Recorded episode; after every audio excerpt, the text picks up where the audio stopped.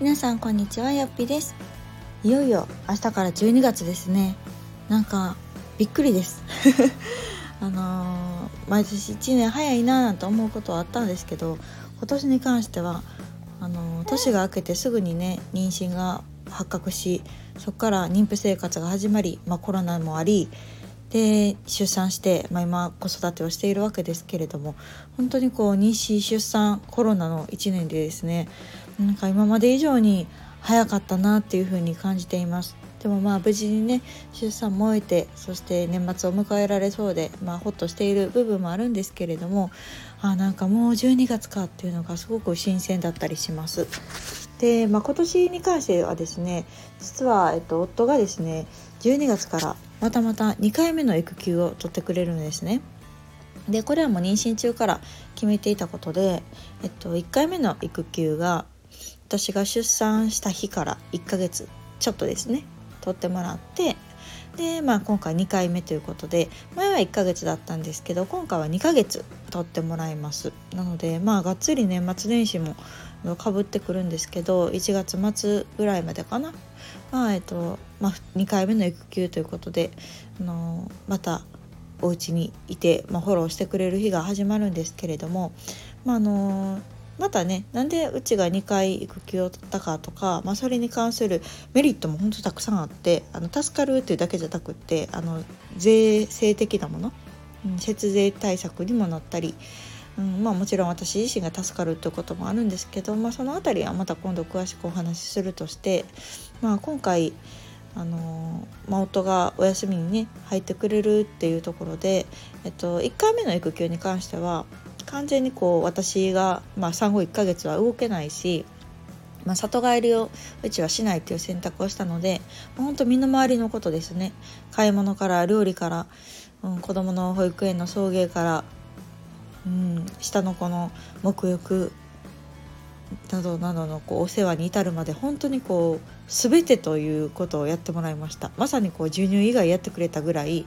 あの本当に身の回りのことを全てやってもらったんですけど、まあ、今回はまた意味合いが変わってくるというか、ま、ほぼほぼ生後3ヶ月4ヶ月に入ってくるので、まあ、私自身ももう全然いつも通り動けるし、まあ、子供もねまたあの新生児とは違ったまあ新生児の時に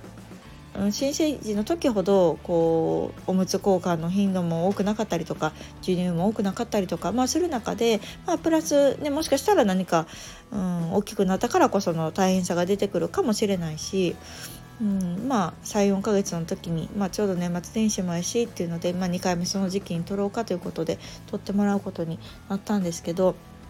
今回は、まあ、ちょっと私が仕事復帰というかうん、する時間をもらおうかなって思っています。なので、まあ、別にあの完全にじゃあ育児が夫がするかと、まあ、そういうわけでもないかもしれないまだ始まってないからどうなるか分かんないですけど、まあ、まあ夫も育児も見てもらいながらなんか次のまた資格あるね資格を取るって言ってるので、まあ、そのための勉強に当てたりとかもちろんね下の子を見てもらうっていうところがメインではあるんですけどまあそこは半分半分私も見ながら仕事して、ま、夫も見ながら、まあ、何か資格の勉強してみたいな形で、まあ、取っていくことになるかなとは思っています。でまあ本当にこう私自身が前回はね上の子の時は専業主婦だったのでこう育児にどっぷり浸かるっていうところでした。でまあ、今回もまあ割とそのつもりでもうあのしばらく下の子が保育園に入園するまではあのどっぷり育児にっていうつもりだったんですけどまあほぼそうなんですけどねでもやっぱりなんかねもう私は仕事がしたいという気持ちもすごく今回あってうんまああの前回の時はね、まあ、いつかできたらいいなぐらいだったけど今回に関してはもう明確に仕事があるので、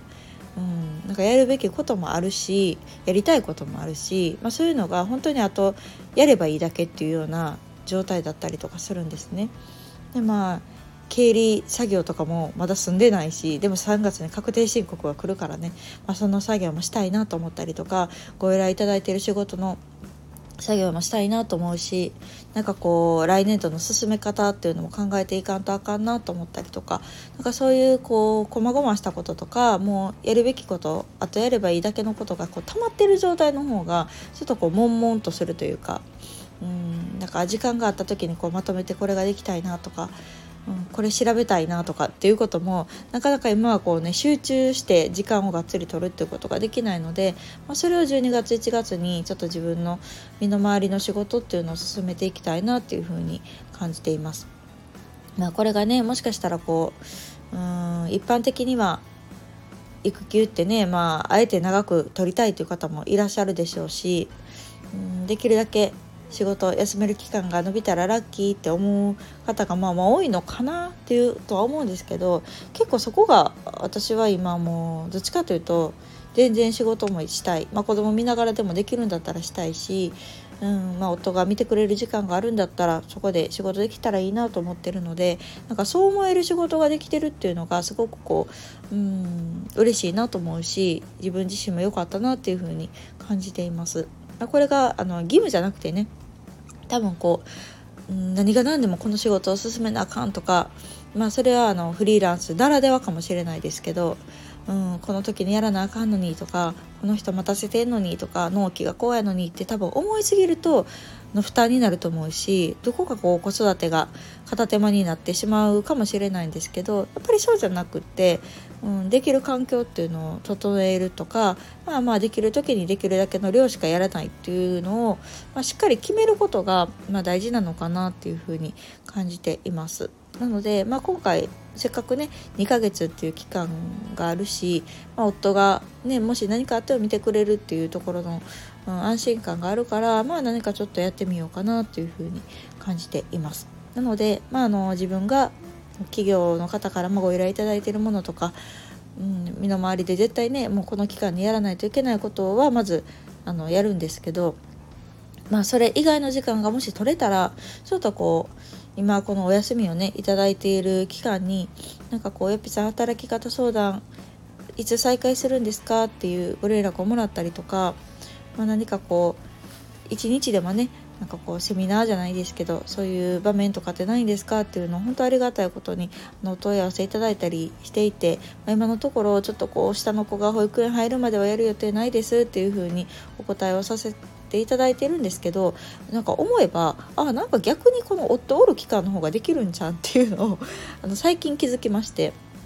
あもしできたらですけどちょっと12月1月のどこかで、まあ、あのちょっとねがっつりその長い期間取る講座っていうのはちょっと限られた時間だし年末年始しかもねかぶってくるから無理かもしれないんですけど、まあ、そういうちょっとした、まあ、一日の何かイベントだったりとかセミナーだったりとかっていうのは、まあ、このオンラインを使えばできるのかなと思うので、まあ、その辺りちょっと企画しようかなとも思っています。あのこのね新しい年を迎える時だからこそなんかやった方がいいこともあると思うしなんかこう心機一転って思われてる方も多いのかなと思うので、うん、なんかその辺りこうどなたかとね背中を押せるような、うん、サポートができるようなイベントができればとはうん、思っていますのでじゃあもしやると決まればあの告知もさせていただきたいなと思います。やっぱりこう私もいろんな方と触れ合いたいなと思うしどうしても子育て中ってね、あのー、家にいがちだしあの最近夫の話ばっかりしてると思うんですけど夫ぐらいしか喋り相手がいないんですよ だからねどうしても夫の話が多くなってきちゃうけど、うん、やっぱりこう私自身も今ネット上でつながってる方とか、まあ、私の発信を見てくださってる方とかの、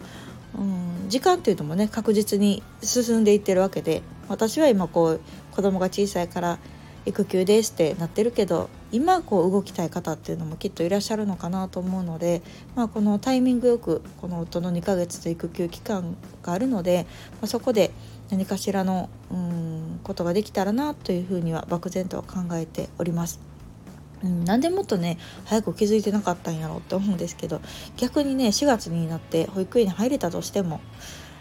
きっとね初めは奈良市保育でそんな時間も取れないやろうしまた「お熱です」って言っていつねお迎えに行くとかっていうのがわからないしもしかしたら4月入園できないかもしれないしっていうまあどうなるか来年で分かんないんですけれどもまあある意味この12月1月は確実に夫が見てくれるっていう、うん、あの保証があるのであのその期間を私も有効活用したいなと思うし、うん、なんかより良いイベントを企画できたらいいなと考えております。なのでもしあの何かするよっていう時はこのラジオかインスタかツイッターかまあブログか何かしらであの発信はさせていただきますのでよかったらフォローしておいてもらえると見逃さずにキャッチしてもらえるかなと思います。というわけで 11, 11月ですね。もう最後の日になりました。明日から12月ラスト1ヶ月になりますので皆さん2020年にやりたかったことやり残してたことを残り1ヶ月でなんかやってみてもいいんじゃないかなというふうに感じております。私もまた思い出してやってみようかと思いますのであの感じたことがあればシェアしていきます。ではまた次回の放送をお楽しみに。さよなら。